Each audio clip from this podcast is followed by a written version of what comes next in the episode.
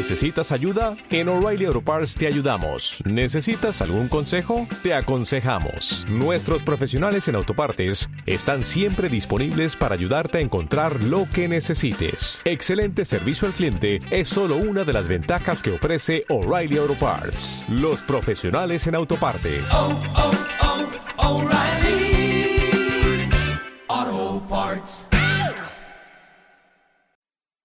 Eduardo Martínez de Pisón, de 77 años y nacido en Valladolid,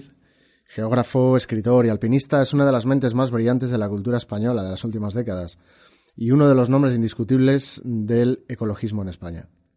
Doctor en geografía, especializado en geografía física, campo en el que ha realizado la mayor parte de su investigación, publicaciones, docencia y dirección de tesis, ha sido profesor agregado de geografía en la Universidad Complutense de Madrid, catedrático de geografía de la Universidad de La Laguna, Tenerife, y desde 1981 hasta 2007 fue catedrático de Geografía Física de la Universidad Autónoma de Madrid. Desde ese año desempeñó la docencia como catedrático emérito de Geografía de la Universidad Autónoma de Madrid. Sus trabajos tratan de paisajes naturales, eh, geomorfología de cordilleras, pensamiento geográfico y geografía medioambiental.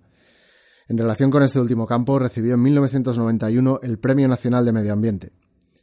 Ha escrito libros y artículos sobre geografía física de diversas montañas españolas y numerosas cordilleras externas, entre otros trabajos. Ha escrito además libros literarios y de divulgación de viajes y geografía y ha participado como asesor geográfico de documentales de televisión, por ejemplo, para El filo de lo imposible, en el Polo Norte, Alaska, Siberia, Desierto del Gobi, Desierto de Taklamakan, montañas de Asia Central, Ruta de la Seda, Karakorum, Himalaya y Transhimalaya, Tíbet o el Desierto de Libia. Tiene en total más de 450 publicaciones de geografía y es corresponsal para España del World Glacier Monitoring System. Ha sido miembro del Comité MAB español de la UNESCO y entre 1991 y 1995 presidió el Comité Español del Comité Científico para la Investigación en la Antártida. Desde 1999 es director del Instituto del Paisaje de la Fundación Duques de Soria y desde 2002 es vocal del Comité Científico de Parques Nacionales, siendo miembro de los patronatos del Parque Nacional de Ordesa y Monte Perdido y del Parque Nacional del Teide. Entre 2003 y 2006 fue director del Plan de Ordenación de Recursos Naturales de la Sierra de Guadarrama en el sector de Madrid y ha participado en la consecución del Parque Nacional de Guadarrama. En esta conferencia de algo más de una hora, don Eduardo Martínez de Pisón nos va a hacer un recorrido por la Sierra de Guadarrama, describiéndonos sus paisajes, eh, sus usos, sus gentes y su cultura. Y desde luego, con semejante currículum, estamos seguros que lo vais a disfrutar. Buenas tardes a todos. No sé si se me oye. Sí, se oye. Eh, buenas tardes y feliz año. Bueno, estamos inaugurando el, el, año 14 y saliendo de los malos auspicios del año 13, por lo cual espero que esta inauguración de esta sala, de este ciclo, etcétera, sea un, un buen augurio. El agradecimiento, lógicamente, va a todos, primero a ustedes que han venido aquí Estoy muy contento de estar con ustedes, hablando de Guadarrama, disfrutando juntos de los placeres de la sierra y esto va a ser, yo creo, el objetivo de esta charla, estar juntos hablando y disfrutando de la sierra de Guadarrama. Pero quiero agradecer, por supuesto, a quienes lo han organizado, a Pernas y a David, eh, por la amabilidad y el afecto con que han hecho que yo viniera aquí y por supuesto ámbito cultural del corte inglés que nos acoge a todos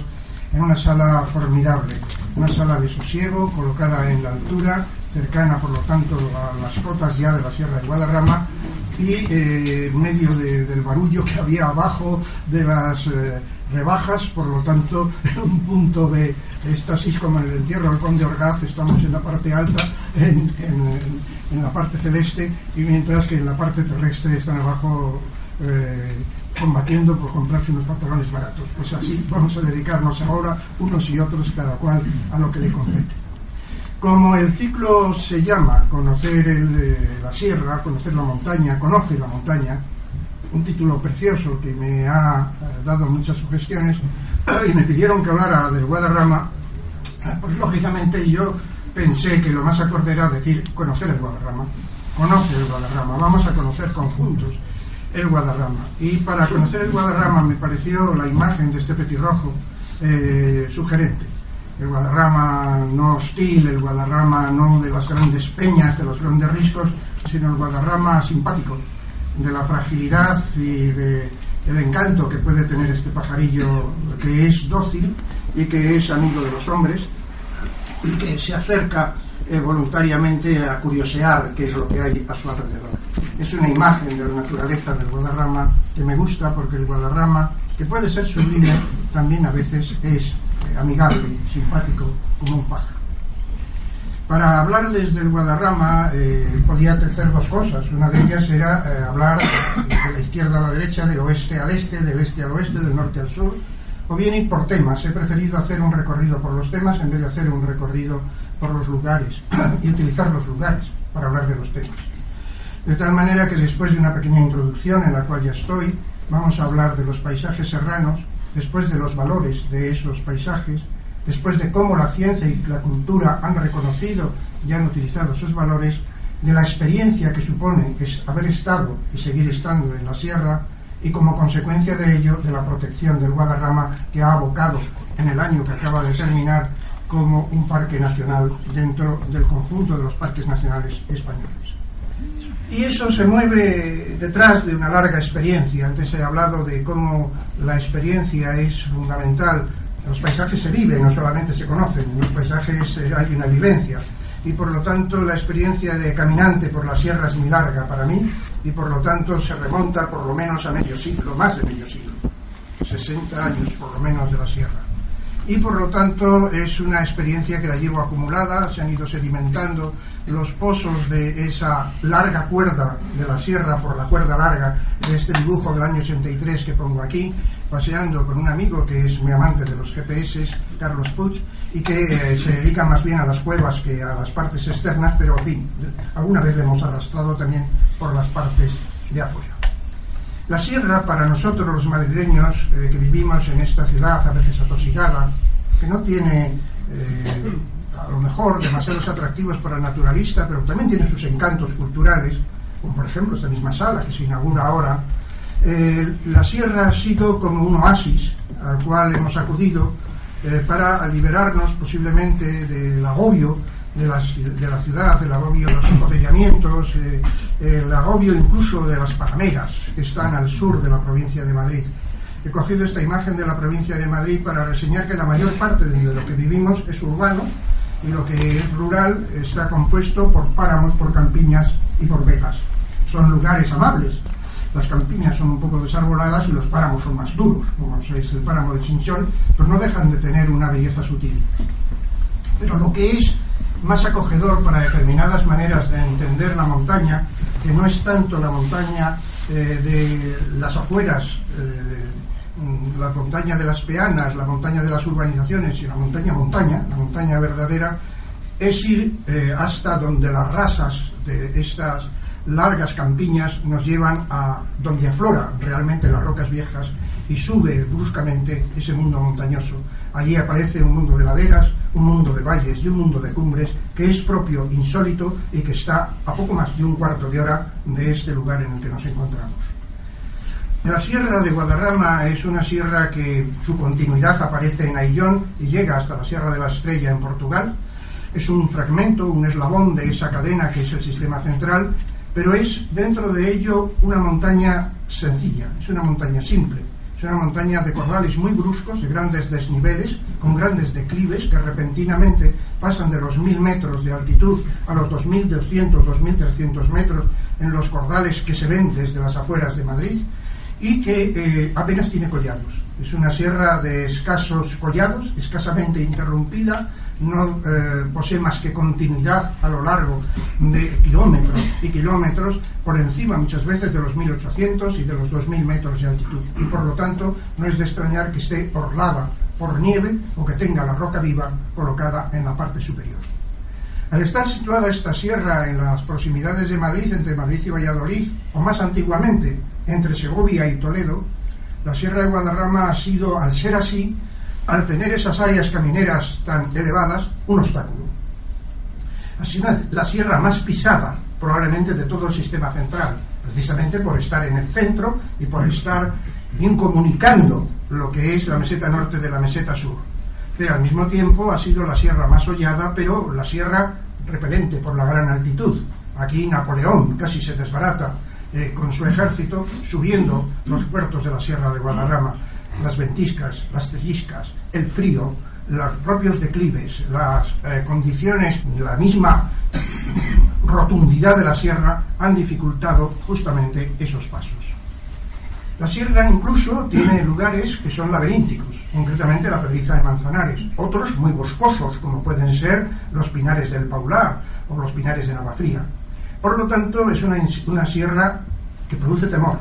es una sierra intrincada, una sierra que producía pánico a aquellos que tenían que atravesarla viniendo de Segovia para arreglar cualquier asunto en Madrid, incluso hasta el siglo XIX. Hasta 1820 y tantos hay señales de que los lobos devoraron a viajeros que iban en la diligencia caminando entre Segovia y Madrid. Es una sierra, por otro lado, que al ser tan intrincada, al tener el laberinto sobre todo de la pedriza de Manzanares, pero también esas zonas boscosas, ha sido famosa por sus bandoleros. Allí se escribe el libro del tejedor de Segovia, en el cual unos bandoleros están entre el puerto de Navacerrada, el puerto de los Cotos y los Pinares del Paular. Pero hasta el año 1926 hay una obra de teatro, El bandido de la sierra, de Fernández Artavín, que transcurre en Peñalara por un bandido que debido a una serie de desgracias ha tenido que refugiarse en las zonas más agrestes de lo que es la montaña. La montaña era muy desconocida, por lo tanto, sobre todo en estas zonas laberínticas, hasta comienzos del siglo XX.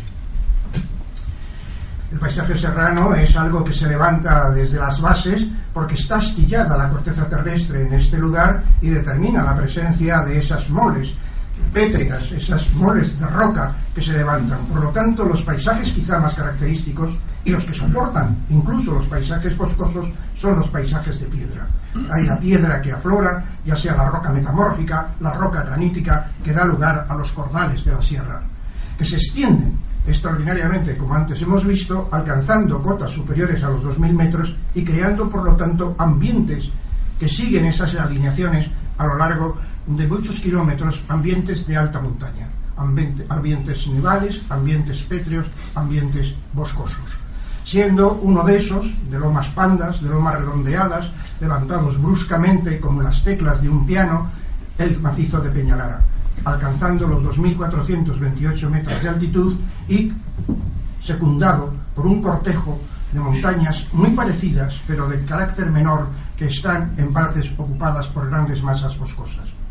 Esa uniformidad, esa monotonía de la mayor parte de estas sierras y de estos cordales tiene que ver eh, con las formas de erosión que han tenido. Pero allá donde ha habido una roca que se fragmenta y una erosión relativamente fuerte, sobre todo activada por el hielo y el deshielo, la sierra enseguida cobra bríos un poco alpinos y manifiesta en cambio otros paisajes donde el roquedal adquiere otra entidad más agreste. Pero sobre todo y ante todo, la sierra es una atalaya. La sierra es un lugar que se ve desde Madrid, pero desde el cual se ve Madrid, salvo que haya mar de nubes, como en este caso. Es un lugar en el cual aparece destacada sobre la llanura y provoca a quien la visita una imagen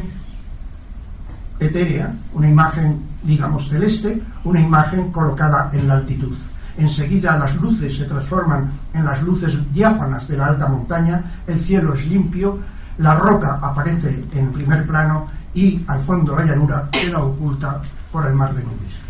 La roca más abundante en el Guadarrama es una roca de las profundidades de la corteza terrestre, una roca muy antigua, una roca metamórfica que es el neis. Muchas veces leo de la, montaña granítica, no, no, la montaña granítica no, el Guadarrama tiene granito, pero esta roca metamórfica con grandes cristales de feldespato, esta roca ojosa, cargada de ojos, es la que verdaderamente constituye el carácter general de la Sierra de Guadarrama. Y es una roca, para quien la conoce y la transita y la pisa y la trepa, una roca querida. Es una roca vieja que ha aflorado, que posiblemente está también a dos kilómetros de profundidad por debajo de nosotros eh, continuando la Sierra de Guadarrama en el aspecto hundido de la vieja corteza terrestre en este sector, pero que allí se encuentra a 2.400 metros. Todo ese sistema de bloques tiene otro bloque hundido. No solamente están los bloques levantados, la cuerda larga, los montes carpetanos, sino que tiene un bloque hundido que es un milagro. Es decir, no solamente hay peanas de la sierra desde Segovia y desde Madrid, sino que hay como una especie de peana interior. Hay un mundo eh, peculiar colocado en el interior con una constelación de pueblos, el Valle del Lozoya. El Valle del Lozoya se ha convertido así en un lugar, un pequeño paraíso, colocado entre montañas, refugiado entre ellas, con una personalidad fisionómica, pero una personalidad también humana extraordinaria que va por, esa, por ese rosario de pueblos que siguen el río Lozoya eh, camino de su entrada en la meseta. Y en ese conjunto de fosas y de elementos levantados, de bastiones, aparece de vez en cuando enclaves de granito. Son los canchos y los barruecos. La palabra granito no es una palabra española, es una palabra traducida del inglés y del francés. La palabra española es piedra barroqueña, es preciosa. El barrocal, el berrueco, es lo característico, por lo tanto, de ciertos enclaves concretos de la Sierra de Guadarrama, pero cuando aparece, aparece con magnificencia, como en el caso de la Pedriza de Manzanares. Es una roca sólida, dura, compacta, pero muy extintida por fracturas, por esas fisuras que van creando dedos dentro de ellas, o van creando esos canchales verticales o redondeados que son tan característicos de la Pedriza de Manzanares. Por lo tanto, la Sierra de Guadarrama tiene de vez en cuando el regalo de la aparición de una masa de granito, como en el Pirineo también ocurre con el macizo del Aneto o con otros macizos como el del Balaitus, etc. Aparece de pronto el noble granito y ese le da una serena austeridad y una belleza a lo que es el mundo de la montaña. Esos granitos, o en general toda la sierra, desciende por las vertientes en peldaño. La sierra es, en realidad, una gran escalinata en esta fotografía que va en la imagen hacia el sur, mirando a la pedriza desde casi la cumbre de la cuerda larga, lo que se observa es justamente una serie de peldaños que van descendiendo progresivamente como una escalera exactamente igual hasta la fosa del Manzanares. Allá al fondo está el yelmo, pero se ve claramente que la escisión de la roca, luego ocupada por la vegetación, marca esos justamente los límites entre los peldaños. Y allí aparecen los canchos los canchos, que son los elementos característicos que han atraído a los escaladores, a veces formando extraplomos, como en la foto de la derecha, o grandes paredes roídas por la alteración superficial de la roca, como en el caso de la pared de Santillana. Es el mundo de lo vertical a un grado máximo, con unas características peculiares que corresponde a ese hecho verdaderamente notable que es la pedriza de Manzanares. Hay más lugares donde aparece el granito. En la propia maliciosa se conjugan neises y granitos y aparecen ambos tipos de rocas. Esa roca maliciosa que tiene el aspecto más alpino, sobre todo desde Madrid, de todo el conjunto de la cuerda que se observa desde la ciudad, está hendida y mordida por nichos nivoglaciares y por cuencas de recepción de los torrentes que le dan ese aire piramidal que adquiere desde la zona del embalse de Navacerrada pero también aparece el granito alterado en superficie, creando esa especie de rugosidades en la piel que son tan características, con las estrías, con los canales, con los pilancones, que le pueden dar incluso hasta un aire fantasmal a las rocas que lo caracterizan y que muchas veces se han identificado como elementos zoomorfos o antropomorfos, el elefante, la foca, etcétera, o como las hueveras, cuando se dice de los pilancones que están en sus partes de cumbres. En cambio, cuando las fracturas son muy rígidas, cuando las fracturas son muy grandes, muy notables, con un cambio en los bloques muy seguido a lo largo de muchos metros, entonces el panorama cambia y en vez de estos elementos ruiniformes que hemos visto, lo que aparecen son abismos, lo que aparecen son cortes extraordinarios como el de la Sierra de la Cabrera. Una gran fractura pasa por su base y entonces no se ha astillado suficientemente en dedos el conjunto, pero el escarpe extraordinario que aparece se deriva justamente de la exhumación por la erosión de un gran plano que falla, que delimita esto respecto a la zona donde está el pueblo de la Cabrera. De otras ocasiones, el granito es convertido en arenas. Ese granito es alterado y entonces esas arenas que aparecen en ese conjunto van dando lugar, sobre todo donde hay mayores fisuras, a lugares muy contrastados, aparece un mogote donde la roca está prácticamente intacta, sana, que crea una torre. Aparece un lugar donde la roca ha sido muy arenizada, aparece un collado. Luego otra torre, otro collado, otra torre, hasta siete, los siete picos. Los siete picos que aparecen es un sistema torreado de elementos cuyos collados son collados arenosos y cuyas torres son elementos de granito rudo, duro, muy caracterizado por sus fracturas, pero con los elementos propios de lo que es el granito de la alta montaña. Cuando hay mucha arena, cuando hay demasiada arena y esta es lavada por las lluvias y por las escorrentías, entonces lo que aparecen son bloques sueltos. Son las clásicas piedras caballeras que también hay en la pediza, esto es en el Escorial, cerca de la silla de Felipe II. Entonces aparecen otros elementos sumamente característicos del paisaje de la Sierra de Guadarrama, que son los bolos, son los canchos de los berrocales. Si no es así, por el contrario, lo que aparecen son formas mucho más masivas. Arriba la arenización ha tenido importancia y aparece una piedra caballera. En la parte de abajo no ha sido así, no ha habido esa arenización y el granito es mucho más masivo. De esa manera se va entendiendo lo que son los paisajes de la Sierra de Guadarrama y se va conociendo la gran variedad que hay. Esos paisajes, decía, están escalonados, pero están escalonados de abajo hasta arriba. Son escalones constantemente. Si ustedes contemplan esta fotografía, observarán que hay un escalón perfectamente claro lleno de pinares. Un poco más arriba hay otro escalón de un color verde ceniciento, que es el escalón de los piornales y de los prados. Y por encima, hasta culminar en la cumbre de Peñalara, hay un escalón blanquecino, que es el escalón de la roca pura, de la roca tallada eh, por los efectos glaciares del Pleistoceno. Entonces se trata, evidentemente, de una escalera que hay que subir, la escalera de la sierra hasta alcanzar la zona de la cumbre de rocas resistentes, de rocas más alpinas y de rocas también neísicas, pero con ciertos diques duros que hacen como si afianzasen ese conjunto. Como consecuencia de, eh, esa elevación en peldaños, para quien la suba,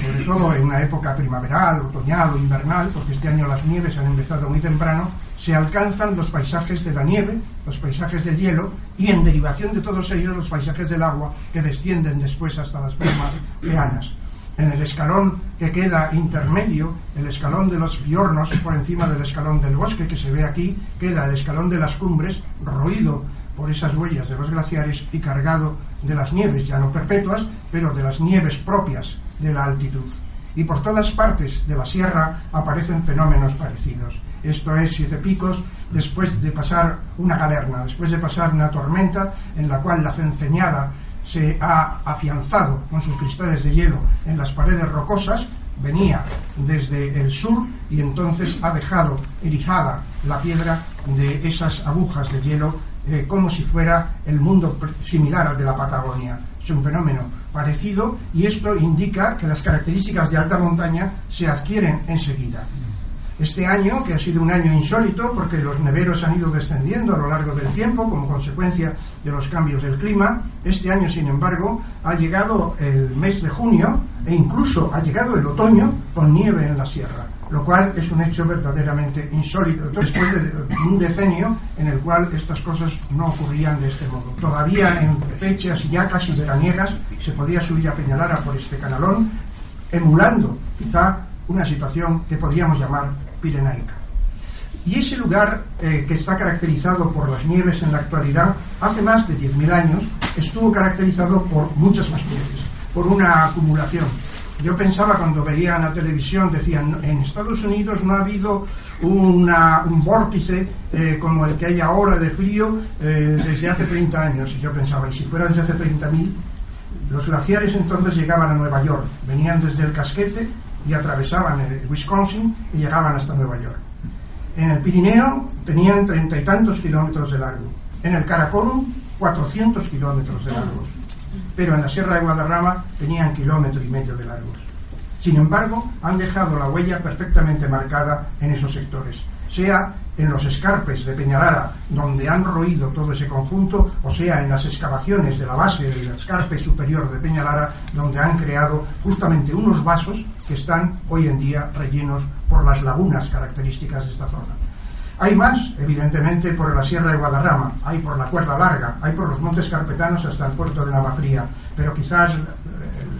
La joya de la corona es el circo de Peñalara, el circo de la Laguna Grande de Peñalara, que se manifiesta con ese escalón intermedio, es decir, los escalones luego se subdividen en otros escalones más pequeños hasta llegar a la cumbre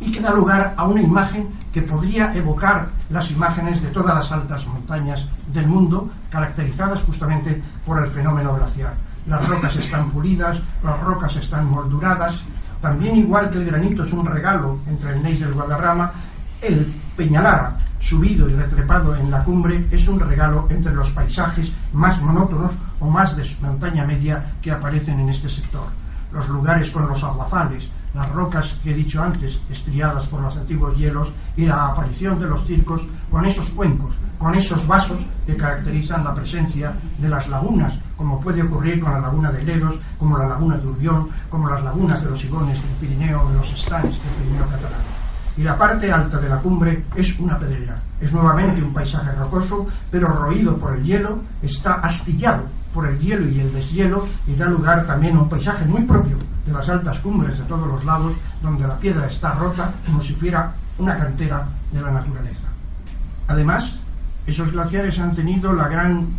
suerte de permanecer sus formas eh, prácticamente intactas hasta hoy, de tal manera que lo que era el cuenco ocupado por los viejos hielos permanece para los ojos que lo sepan ver de una manera prácticamente tal como lo dejaron cuando se fueron hace 10.000 años. Las, los arcos de las morrenas de la parte inferior a veces crean lugares que llaman allí ollas, la olla del Toril,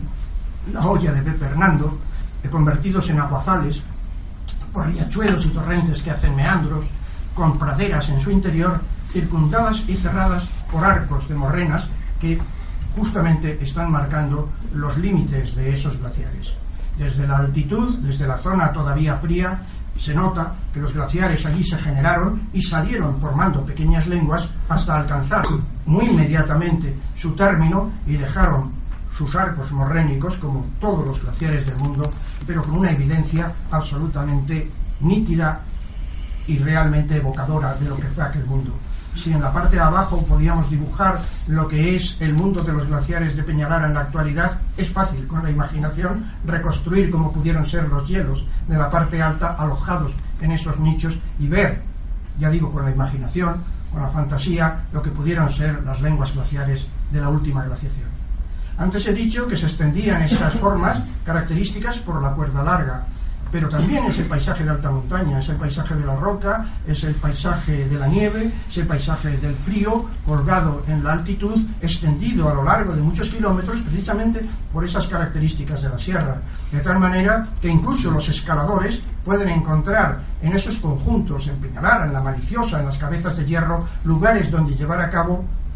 travesías, escaladas, ascensiones que podían considerarse prácticamente alpinas, sobre todo en la época invernal que no desmerecen de los de otros lugares. Por lo tanto, al lado mismo de Madrid hay un mundo para disfrutar y para tener experiencias vitales de unas calidades extraordinarias. La congelación de las cascadas que corren más tumultuosas y ruidosas en el, en el verano aparece también como un elemento que podría evocar otros sitios, incluso nórdicos, en, justamente en arroyos que pues, son domésticos al lado mismo de las carreteras hay lugares excesivamente solitarios, hay lugares todavía increíblemente eh, remotos y separados, precisamente por, la, eh, por el coste que tiene la, la, ascensión o el tránsito a esas zonas de rocas duras, como es la mujer muerta, observada constantemente desde Segovia. Aunque esta foto no está hecha desde la ciudad, su perfil es exactamente igual que el que se ve desde la calle real de Segovia. Hay lugares, por lo tanto, que están entre Segovia y Madrid creando unas condiciones de atractivo absolutamente especiales y de llamada al terreno. Y luego, en esos sitios, ya sea en este caso en la Najarra o ya sea en, en la Mujer Muerta, aparecen esas pedreras insólitas características del frío. Y es en razón de todo esto que ha ocurrido y que está ocurriendo que subsista el circo y que subsista el hoyo, que subsista el vaso en el cual se puede alojar esa laguna que nos hace homogéneos a tantas lagunas existentes por todas las cordilleras del mundo. Ese es el principio, no son muchas las lagunas que hay en, la sierra, pero son enormemente significativas. lo que tienen es un sentido de evocación en el campo que yo les estoy llevando extraordinariamente peculiar. Las lagunas de Peñalara son justamente la unión con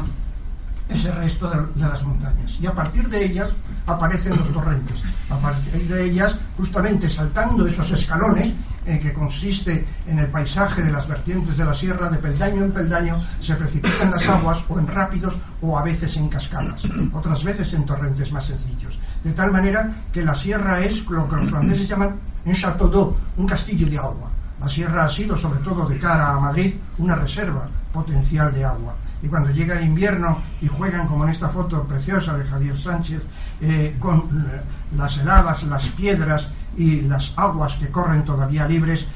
la belleza del micropaisaje adquiere eh, calidades verdaderamente extraordinarias.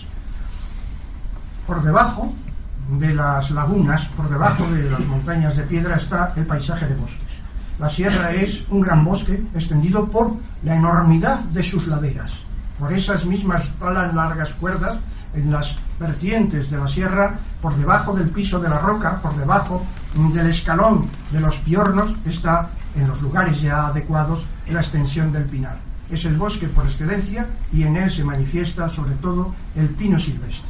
A veces la sierra desciende muy rápidamente, pero generalmente lo hace de forma escalonada y ese pinar se va acoplando a esas topografías escalonadas, aprovechando los vanos, aprovechando las fisuras, aprovechando los rellanos entre escarpe y escarpe de ese sistema de escalones. Y se conforma de esa manera un interior del paisaje, un bosque de tonos asalmonados, de copas profusas y de dibujo casi de pintura china, que son los pinos silvestres por excelencia el pino silvestre, el pinar silvestre, adquiere en esos lugares la máxima profusión la máxima densidad y la máxima belleza de todo el conjunto. Lo mismo sea en verano que en invierno, cuando las copas se cubren absolutamente de nieve y se vuelven como pequeños fantasmas todas esas arboledas, la entrada y el recorrido por el monte de la Sierra de Guadarrama se convierte en una vivencia extraordinariamente especial, precisamente por esas características y los pinos de la parte alta quedan también asolados por lo que es la ventisca, por la aparición de la cenceñada y parecen como verdaderos resistentes que están oponiéndose a la dureza del clima en la altitud. Toda la sierra ha sido muy manipulada por el hombre, el pinar también, en unas partes deforestándolo, en otras partes reforestándolo, y por lo tanto ese paisaje que hoy observamos es un monte, más que un bosque, es un paisaje que se está naturalizando, pero es un paisaje que en principio obedece en gran medida a las políticas forestales. Así la sierra es también el mundo de la vegetación muy significativa, desde las cumbres desnudas o con sus piornales, los canchos que aparecen en medio, hasta los otros de la parte de abajo, cargados con la vegetación característica de las riberas de los ríos. Pero el espectáculo es en todas ellas exactamente igual de poderoso en las partes altas la floración de la primavera del piorno es auténticamente una explosión maravillosa. El piornal de la sierra tiene un momento que es eh, justamente ese, el primaveral. Piense ustedes que la sierra es de invierno, sobre todo en el paisaje. El verano es muy tórrido.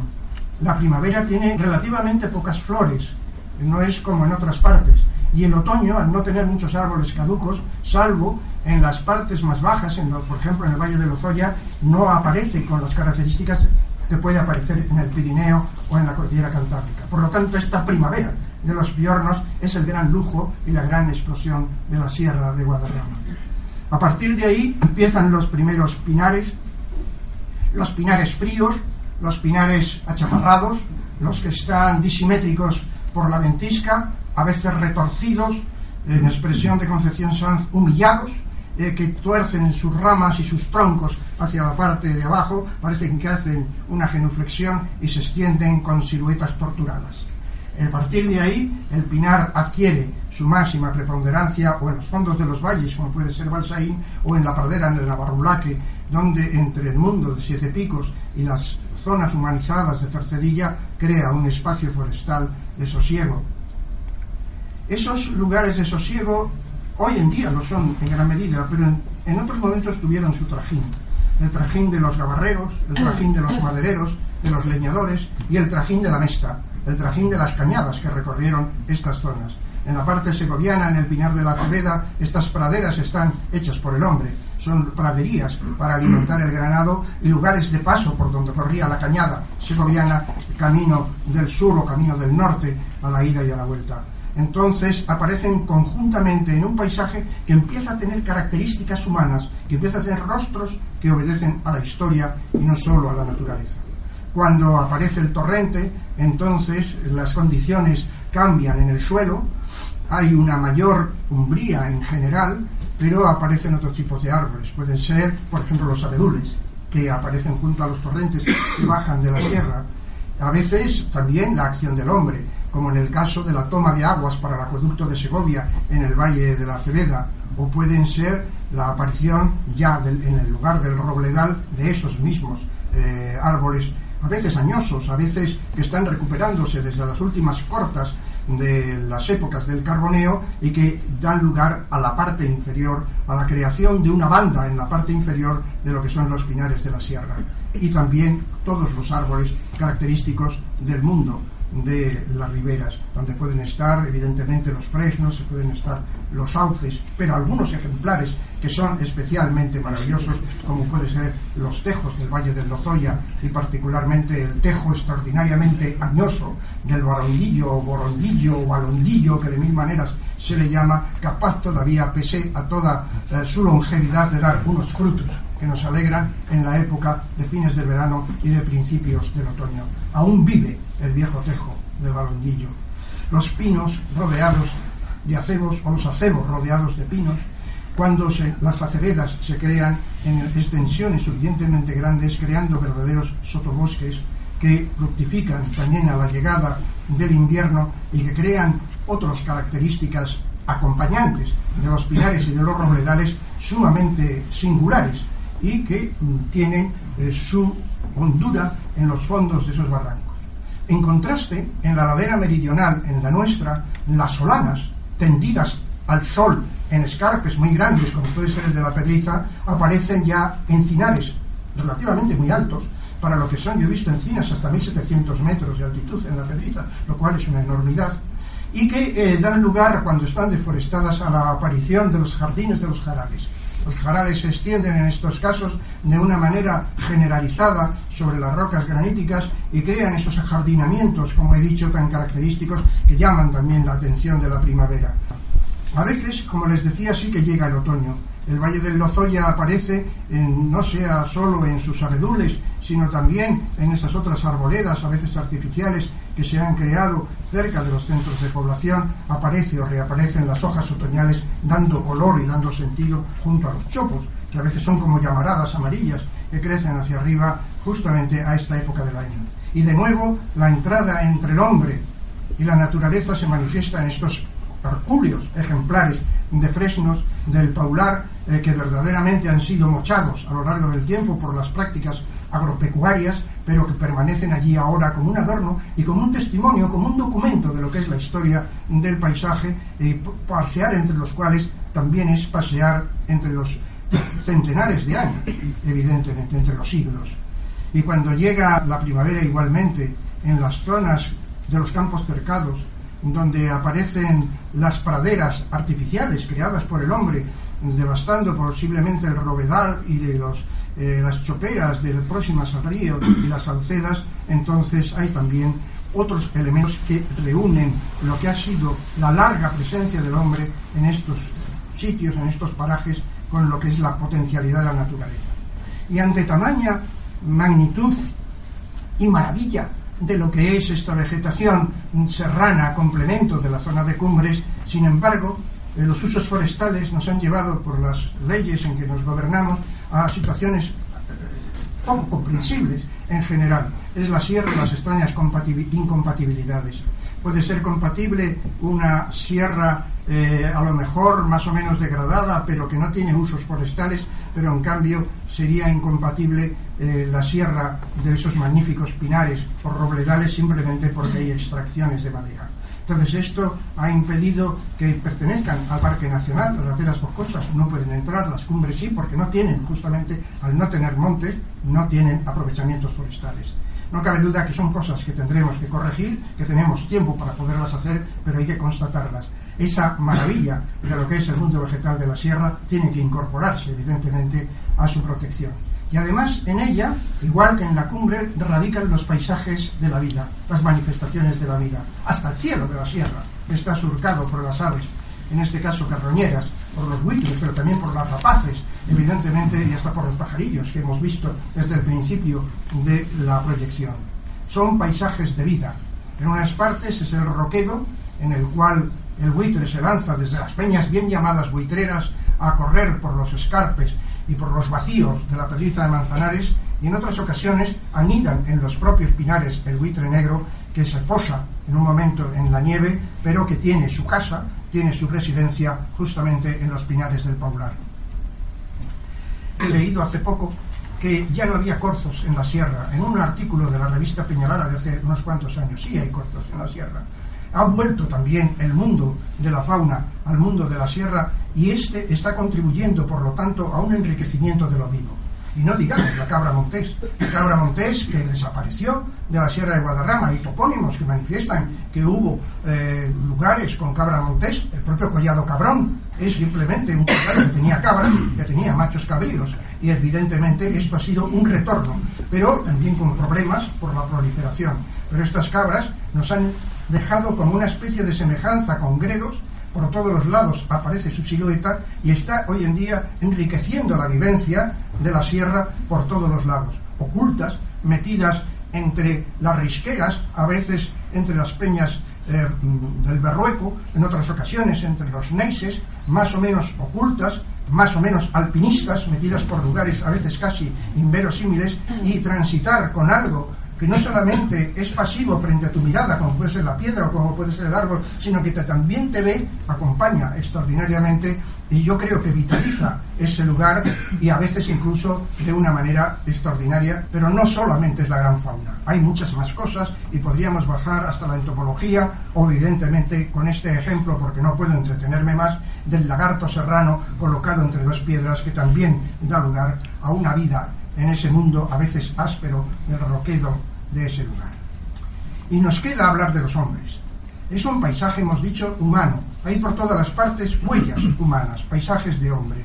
Hay paisajes de hombres eh, que han elaborado lo que es el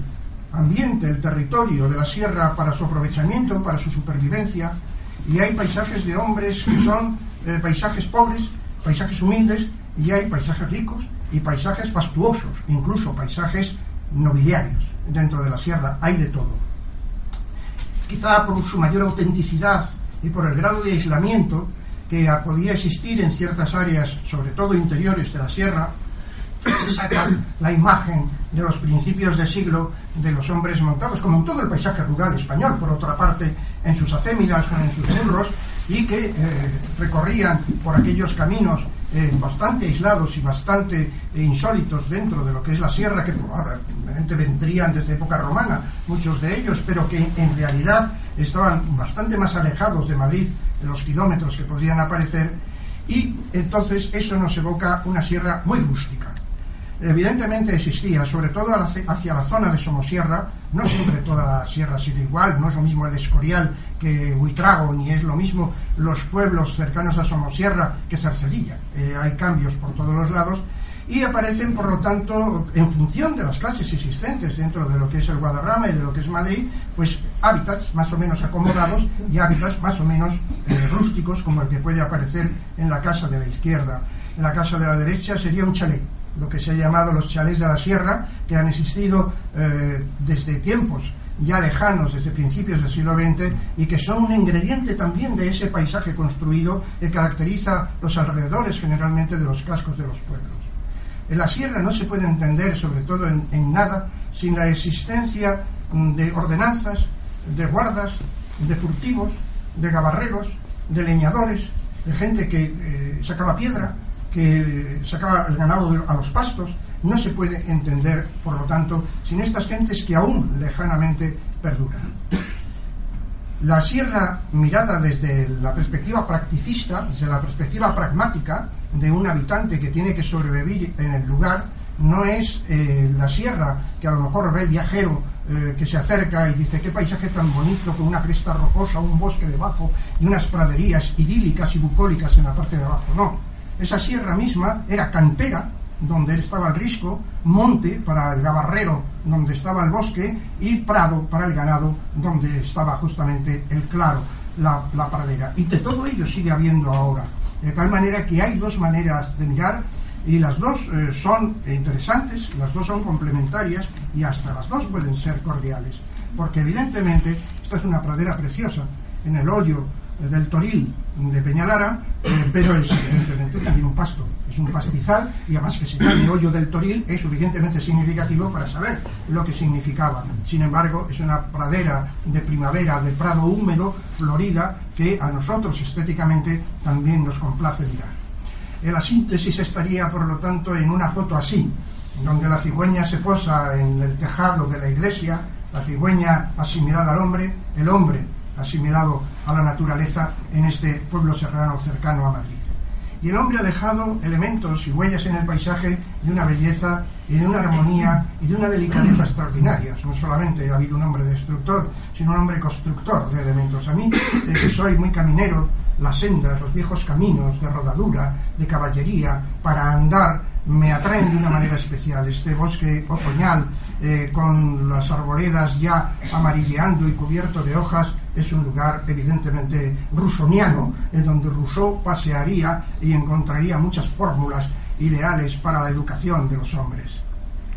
El hombre ha dejado muchas huellas extraordinarias, los puentes, los caminos sobre el agua, son eh, extraordinariamente evocadores, son puentes preciosos y pobres al mismo tiempo, como este de Canencia o como el puente de la Angostura, que indican trajines, indican pasos que llevan hacia topónimos, hacia Malabarba. ¿Quién era ese Malabarba? Hacia mm, eh, Garcisancho. ¿Quién era Garcisancho? Están cargados de nombres, de eh, labores, de trabajos, de posiblemente de felicidades y de tristezas que hubo por la sierra y todo esto es la, la evocación que traen consigo estas fórmulas que hay allí.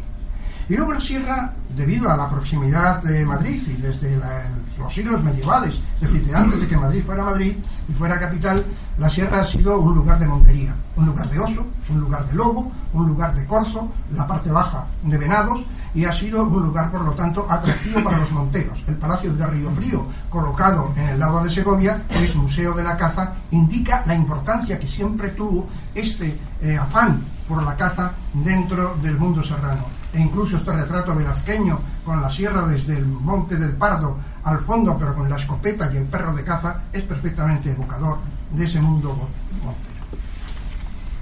Junto a ello, eh, los hombres no pueden vivir sin cultura. Derramamos cultura constantemente, estamos siempre ah, dando elementos culturales. Si la sierra está ahí, la sierra es un producto de esa cultura. Si no, no sería humana del todo. No hay solo miradas pragmáticas, hay también miradas idílicas. Este precioso romance del siglo XVII que dice que es turbante Guadarrama de la cabeza del viento, tomándose por remate la media luna del cielo, es una verdadera preciosidad. Yo cada vez que veo la media luna colocada sobre la sierra me acuerdo del romance. Y el romance me hace pensar en las veces que he visto ese mundo de la sierra. El cultural procede desde el siglo XIV, desde el arcipreste de Ita y pasa por Jovellanos en el siglo XVIII por la ilustración con altibajos y con modalidades distintas. Pero lo mejor, si ustedes pasean por Madrid, ustedes pueden ser convecinos en el tiempo de Lope de Vega, de Cervantes, de Quevedo. Esto no ocurre en muchas partes, ni en muchas ciudades españolas. Tener una gama tan fantástica. Ustedes pueden ser convecinos de Velázquez, entonces, esto permite que la Sierra de Guadarrama haya tenido otorgado, otorgada una valoración de gran calidad, de gran finura, expresada por todas estas gentes a lo largo del tiempo. Y ha colocado incluso esa posición de Madrid, o de la realeza, o de la aristocracia, o del clero, ha colocado dentro de la sierra elementos eh, sumamente característicos. El paular, por ejemplo, es uno de ellos. el paular eh, monacal eh, primero de los Montes Cartujos, después con los benedictinos, e incluso con el periodo intermedio laico que media entre unos y otros por la desamortización, con la presencia de Menéndez Vidal, con la presencia de Baroja, con la presencia de Ibáñez Marín, con todo el mundo relacionado con la institución colocado en este sector, el Paular ha sido siempre un eje cultural como una especie de colocación de un sangrilá colocado en el interior del valle intraserrano pero la realeza también ha tenido otras manifestaciones. Ahí está el formidable palacio de Balsaín, hoy convertido en una ruina, o la perenne, la granja, San Ildefonso, donde ha habido esa dualidad entre la corte palaciega de los Borbones y la explotación de la madera del pino de Balsaín. En la granja palaciega, el pequeño Versalles colocado al otro lado de la sierra, justamente eh, desbordando eh, lo que son las dos vertientes y haciendo la sierra una unificación completa y dando lugar a que en esa corte, acompañando a los cortesanos, hubiera una cultura, una cultura de gente de letras, de gente de ciencias, de pintores como Brambilla, que desde el siglo XVIII dibujaron y pintaron las granjas y sus alrededores. Pero también hombres como Castellarnau, presidente de Segovia, que fue durante muchos años quien gobernó el mundo de los pinares de Balsaín y de la granja, que dejó su huella cultural en escritos realmente de gran categoría, o desde el lado de Madrid la presencia del gran caminante y geólogo Casiano de Prado, que llegó hasta las partes más remotas de la Sierra de Guadarrama la estudió y dejó unos eh, artículos y trabajos verdaderamente válidos, incluso hasta hoy que se leen con gozo, llenos de buen castellano en el decir de las cosas de la sierra. Y la Sierra de Guadarrama fue el modelo de la didáctica, el modelo de la educación para regenerar España en el fin del siglo XIX,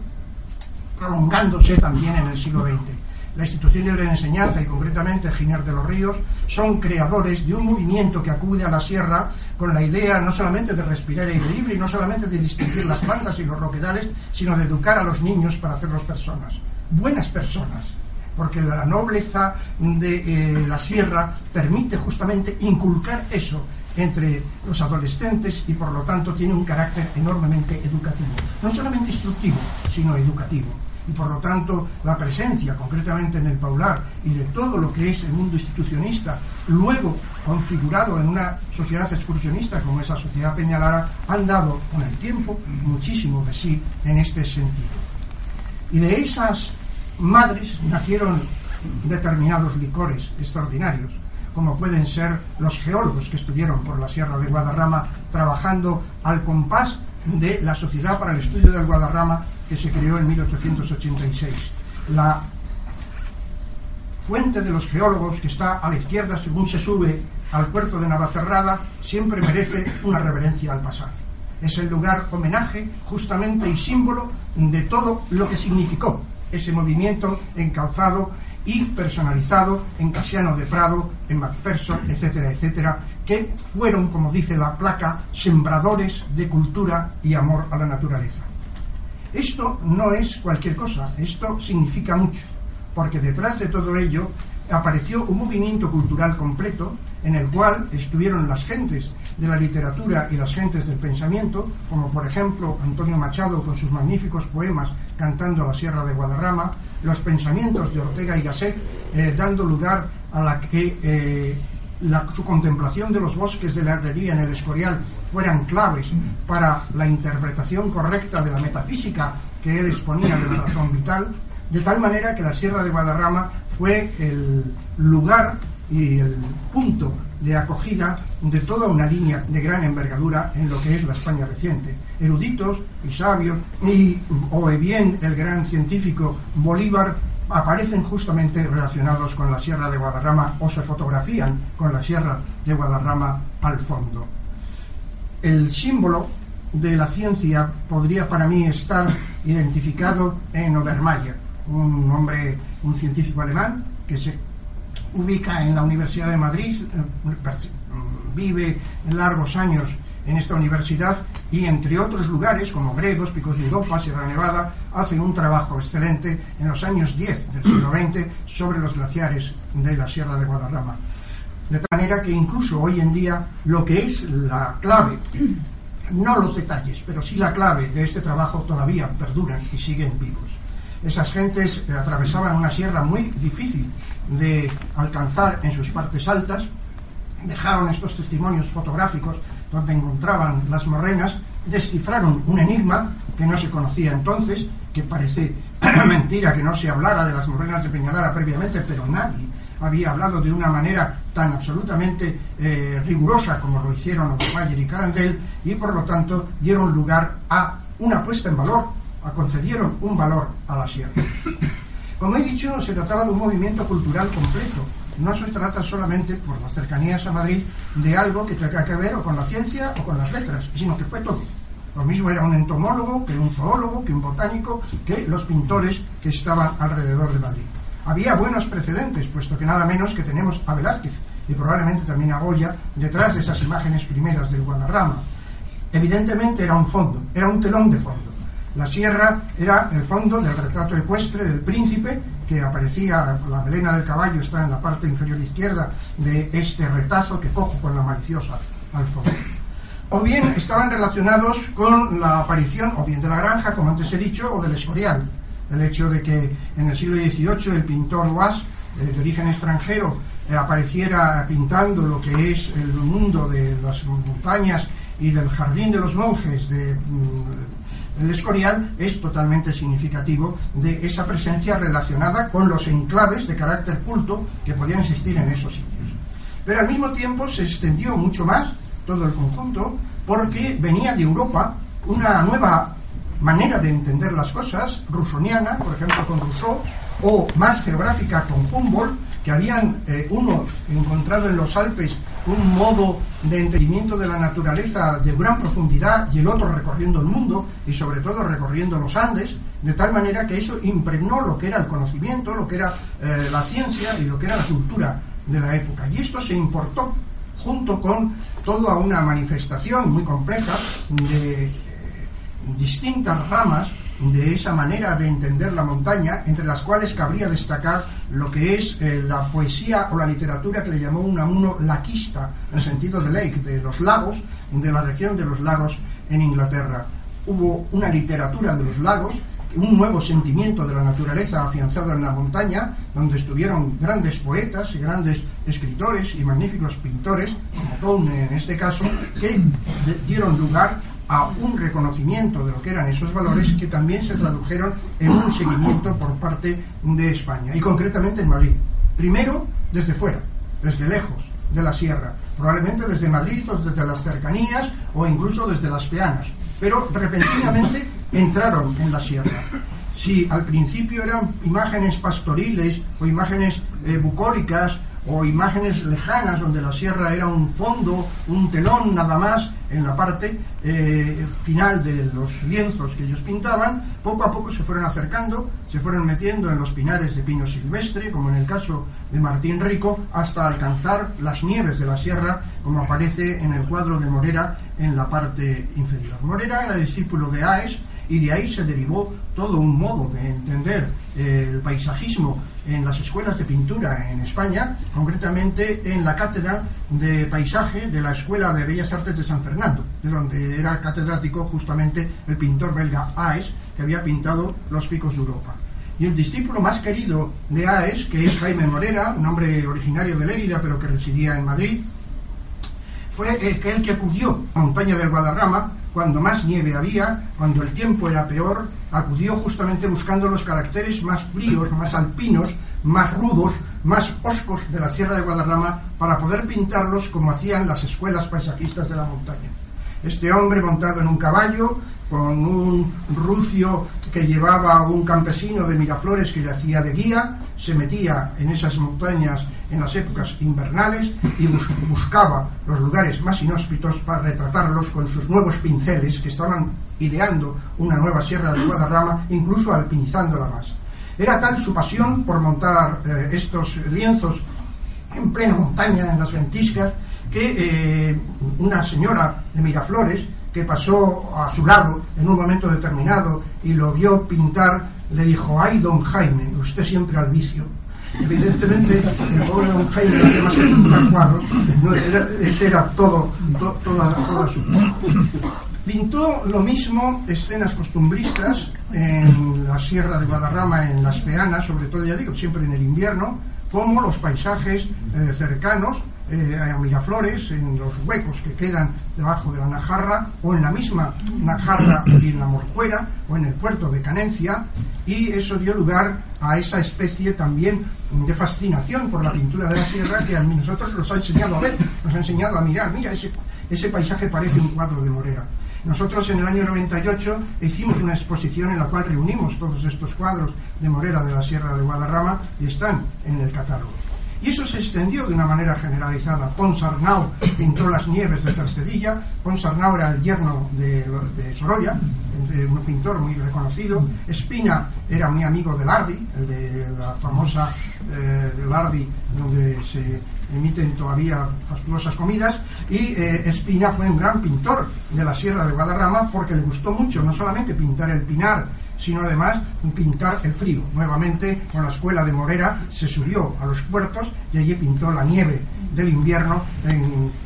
cuadros que son verdaderamente un prodigio de belleza eh, pictórica. Hubo también pintores de los pueblos, eh, costumbristas como Campuzano, que en principios del siglo XX recorrieron las zonas, pero hubo sobre todo dos grandes pintores que le regalaron en ese momento de tránsito entre el 19 y el 20, eh, le regalaron a la Sierra de Guadarrama mm, su mirada, que fueron por un lado Beruet, que fue capaz de llevar a cabo eh, pinturas, sobre todo desde el borde de la sierra, eh, de una soltura realmente extraordinaria, y Sorolla, nada menos que el gran pintor por excelencia de las figuras y de los paisajes españoles que eh, pintó no solamente desde el borde, sino desde dentro este Peñalara fantástico en invierno, digo, perdón, en plena tormenta, eh, con estas hierbas secas de, del estío en el primer plano, formando esas bandas de colores tan llamativos y tan evocadores de lo que es la Sierra de Guadarrama. Y de tal manera que esos pintores eh, adoradores de la música de Wagner se reunían en Lardi, justamente, eh, supongo que a comer, y entonces, eh, porque Lardi también era pintor, como antes he dicho, y allí crearon el grupo, el grupo wagneriano de Madrid. Este grupo no tiene nada que ver con el de Barcelona. En Barcelona está en las Ramblas, hay un grupo wagneriano, un día entré a ver qué había, pero no, eran todos eh, operísticos exclusivamente. Wagner concebía, y esto es lo que tiene interés el mundo alrededor de la Sierra de Madrid, el arte como un todo, donde existía la música, existía la poesía, existía la actuación de los artistas, existía eh, la acción, etcétera, etcétera. Existía el decorado, eh, existía la, la, actividad teatral, por lo tanto, el mundo wagneriano era pensar que la cultura era un todo, como efectivamente lo había sido en la Sierra de Guadarrama. La Sierra de Guadarrama es la evocación de una cultura holística, de una cultura integral que lo reúne absolutamente todo y esa tendencia a la pintura prosiguió con los pintores del Paular, los becados que fueron al Paular, que ahora van a Segovia, pero que ya están muy distanciados del paisaje serrano, o se prolongó con Vázquez Díaz, por ejemplo, en esta imagen de la Pedrita, poco conocida, hacia el año 1940, que es realmente un gran cuadro, y hoy en día tiene pintores, no muchos, pero algunos muy significados, y ahí tienen ustedes a Alessandro Payano, Payana, un pintor italiano afincado en España, que pinta la laguna de Peñalara en el otoño de 2013, ahí aparece con su cuadro, igual que lo hacía Morera, expuesto a todos los vientos, y que evidentemente si no ha acabado el cuadro tendrá que esperar de nuevo al otoño que viene para terminarlo por sus dimensiones y por el carácter del paisaje que aparece allí y junto a ella hay un, una inmensidad de fotos. Les he puesto fotos de todos mis amigos, entre todos ellos pueden elegir, y ahora he puesto alguna más de, Sánchez, de Piqueras, que no había puesto, que es un gran fotógrafo, o de Pedro Nicolás en la cumbre de, la cuerda larga, eh, en verano, en invierno, etcétera, de Darío, Darío Rodríguez, el director de Desnivel, que son magníficos fotógrafos que han añadido su arte al arte pictórico como una concepción más moderna. Finalmente, la sierra ha sido como una experiencia. La sierra ha sido una experiencia, la sierra desde el año 10 aproximadamente, o desde principios del siglo XX. El puerto de Navacerrada que aparece en estas imágenes es un puerto apenas eh, poblado por edificaciones, es un puerto todavía muy natural, aunque la deforestación era aguda, y por lo tanto ir a la sierra era ir a un lugar eh, agreste, era ir a un lugar donde se reconocía lo que era lo natural de una manera espontánea. Bernardo de Quirós fue el gran creador de eh, la línea de continuidad entre eh, la institución libre de enseñanza y lo que es el montañismo estricto y sobre todo el guadarramismo. Ese guadarramismo bifurcó en dos. Por una parte eh, se fue en una dirección excursionista, más austera, más buscando el riesgo y buscando el riesgo, y por otra parte se fue hacia una opción más social, eh, más de eh, característica de lo que era otro Madrid, que también acudía a la sierra, eh, que es el Madrid del esquí, el Madrid de, también de, de ciertos clubes que había en Madrid y que mm, a veces coincidían, a veces confluían y a veces difluían en dos tendencias distintas. De tal manera que la tendencia eh, de la izquierda mm, necesitaba una sierra lo más natural posible y en cambio la tendencia de la derecha buscaba una sierra equipada, una sierra lo más artificial posible. Pero eh, la tendencia de la izquierda dejó sus huellas. Hoy en día decimos, vamos al Zabala. El Zabala es un refugio colocado junto a la laguna de Peñalara, en este caso también con la cenceñada encima en pleno invierno, eh, que evoca ese paisaje de la altura. Pero Zabala fue el autor de la guía que he puesto antes en la imagen de la izquierda. El Zabala no, no fue eh, un, gente, un abstracto, fue un señor que existió, que escalaba muy bien, que pertenecía a la sociedad Peñalara, que después emigró y que mm, ha dado lugar a que se bautice con su nombre este refugio creado por Delgado Úbeda. De tal manera que la Sierra de Guadarrama ha sido objeto también del interés del montañero y no ha decepcionado. La Sierra de Guadarrama ha permitido que haya escaladas, que haya posibilidades de expresión de lo que es el deporte de a gran altura. Por una parte existe ese reclamo, no decepciona, y por otra parte ha dado lugar a una cultura propia de lo que es el excursionismo, llena de camaradería, llena de buenas conductas respecto a lo que es la sierra, que verdaderamente eh, podría ser eh, como un canon de los, de los comportamientos que se deberían tener cuando uno se aproxima a todas las montañas. Y de ahí se ha derivado también un ensalzamiento de lo que es el ámbito de las altas cumbres, una mirada sobre la Sierra de Guadarrama que la multiplica, como pueden ser estas de un alpinista, en el cual los riscos aparecen como potenciados y tienen un carácter o pirenaico o casi alpino dentro de lo que es, y es la realidad, la Sierra de Guadarrama. Y también hay la Sierra Amable, que se combina y se compagina con la anterior, la senda de los senderos, como es el sendero de García Sancho, o el sendero Victori, que recorre lugares amenos, lugares boscosos, que son gratos para el paseo, para la reflexión, para la soledad, eh, aunque muchos de ellos no han perdido ese carácter debido a la proximidad lógica de Madrid y a la abundancia de elementos de comunicación, pero todavía esto es posible y por lo tanto hay dos sierras, la sierra del alpinismo, la sierra del senderismo, que están ahí posibles. Y de todo esto, de todo lo que hemos visto hasta este momento, se derivó una cosa muy sencilla, que es amor a la sierra, cariño a la sierra, afecto por la naturaleza de la sierra. Y de ese afecto, a la vista de que era necesario, porque había otros tratamientos poco afectuosos, vino la idea de la protección de la sierra. La sierra se vio amenazada y en consecuencia también se vio protegida. De los poemas de Enrique de Mesa sobre la Sierra de Guadarrama nacería una emoción. Y de esa emoción se derivó, igual que del conocimiento, la idea de hacer los sitios naturales de interés nacional del año 1930 para proteger en principio la sierra de entonces. Incluso de la imagen de la derecha, que decía yo en la dualidad que iba hacia el esquí de esta zona eh, madrileña de aproximación a la sierra, incluso en, ese, en esa doble faz aparece también una pretensión de aprovechamiento turístico de la Sierra de Guadarrama. El primer cuarto del siglo XX, en 1918, el turismo ya está planteado como una posibilidad de la Sierra de Guadarrama con el equipamiento necesario para dejar a esa sierra suficientemente eh, cambiada como para poder acoger masas de visitantes. Por lo tanto, si había esa tendencia y había esta otra, lo lógico es que fueran cabalgando conjuntamente hasta encontrarse y que hubiera periodos en los cuales vencieron los unos y hubiera periodos en los cuales vencieron los otros. La consecuencia de la protección fue que la Pedriza de Manzanares, Peñalara, el Pinar de la Cebeda y la Peña del Arcipreste de Ita fueran consideradas lugares protegidos. Esto ocurrió en 1930. Un monumento, una pequeña eh, vertiente de la sierra, una cumbre con sus circos y un valle boscoso. Posteriormente ha continuado esa imagen cultural y prueba de ello, por ejemplo, es que la Universidad de Madrid tenga en Miraflores de la Sierra un centro de enseñanza. La sierra no es solamente las urbanizaciones que hay alrededor, sino que también es la reflexión y es la contemplación. Ha habido gente amorosa de la sierra que se ha movilizado a lo largo de todos estos años yendo a esas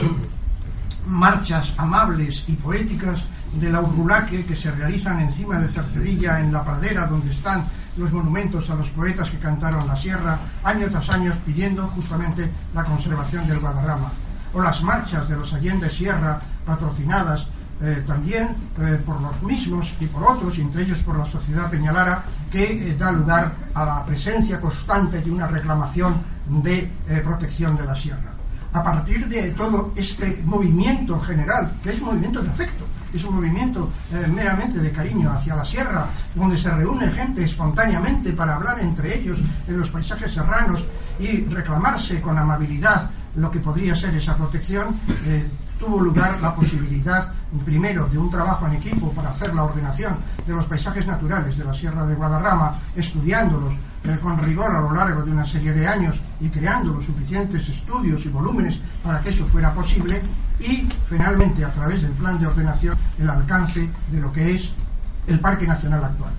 un parque nacional, como ven ustedes en la imagen de la izquierda, calcado sobre la orografía de lo que es eh, eh, la Sierra de Guadarrama. Esa forma extraña de ancla que tiene el Parque Nacional es la forma de ancla que tiene la Sierra de Guadarrama y su eh, torsión hacia el nordeste es la torsión que presenta las cuerdas de la Sierra de Guadarrama en los montes carpetanos concretamente. Es una adaptación orográfica es por lo tanto la orografía, el mapa del Parque Nacional. Solamente nos falta rellenar los huecos del Pinar de Balsaín y del Pinar de los Belgas para hacer que en el lugar donde es más estrecha eh, la, parte del,